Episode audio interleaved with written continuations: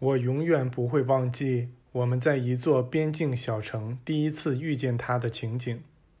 当有人把他介绍给我们时，我们都认为他不到十八岁，而且美丽动人。读者可以想象得到，当得知他有四百多岁，而且是当地最受爱戴的女导师之一时，我们该有多么惊讶！他的整个生命都献给了对他人的服务。当我们住进他家，与他每天生活在一起时，我们很容易就懂得了为什么他会受到如此爱戴。我们第一次遇见他时，与他相处过十几天的时间，但直到住进他家以后，我们才真正清楚地看出他的为人。任何人都不可能不爱他，不尊重他，而且。我们越了解这些大师，就越爱他们，越尊重他们。关于他们对自己年龄的说法，我们有机会借助一些证件做了印证。那些证件都和这些旅行记录一样确凿无疑。从1895年12月初到1896年4月，我们一直住在那位女士家里，并与她同桌用餐。我们得以长时间的观察他的居家生活，以及其他许多位住在这村子里的大师们的生活。我们发现他们的生活都非常完美。第二十四章：第七重天的存有在除夕之夜的教导。时间很快到了十二月底。这一年就要结束了，我们注意到很多人聚集到这个村子里来，为的是参加一个几乎只有大师们才能出席的典礼。每天都有一些我们不认识的人被介绍给我们，他们全都说英语，这让我们觉得自己已融入到这个村庄的生活里去了。一天，有人告诉我们说，那个典礼将在除夕之夜举行。而且，我们也受邀去参加。那人又补充说：“这个典礼并非专为外国人举行的，但也不是秘密的。其实，大师们的集会全都不是秘密的。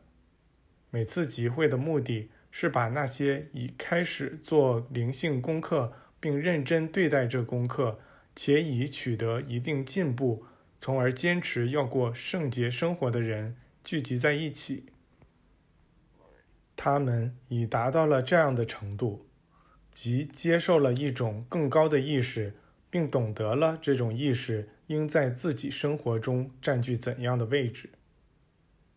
有些人把这个集会叫做“转变节”或“逾越节之宴”，人们通常每年这时候。都要聚在一个事先选定的地方，在那里庆祝这个盛典。今年这个地点选在了我们所在的村子。在定好举行集会的那天早晨，曙光明亮耀眼，温度计显示气温为零下二十多度。我们都迫不及待地想去参加那个晚会，觉得它会给我们这次旅行遇到的众多趣事。再添上新的内容。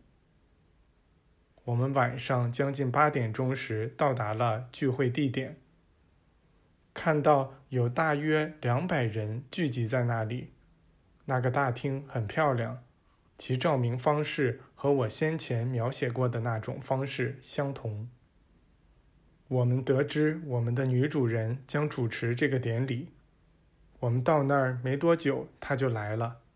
当他进来时，我们全都赞叹他的年轻与美丽。他穿着一条优美的白色长裙，却丝毫不想引人注意。他平静地走上一个小小的讲台，开始了讲话。他说：“我们今晚聚在一起，想要更好地理解从一种低级意识状态转入一种高级意识状态。”究竟意味着什么？我们向你们中那些为此做好了准备的人表示欢迎。起初，你们追随我们，是因为对我们的事迹感兴趣。你们先是怀着惊讶与恐惧来看待这些事，把它们当作奇迹。现在，你们把它们视为生活的自然组成部分，而这种生活是原本就该那样去过的生活。是上帝希望我们一直去过的生活。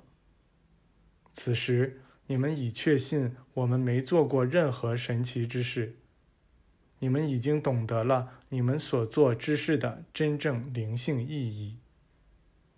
当意识在真正的灵性层面上运作时，它会将所有显现的事物都与那隐藏着的理想联系起来。于是，那内在的伟大意义便会从中显示出来，因而不再有神秘，既没有奇迹，也没有神迹。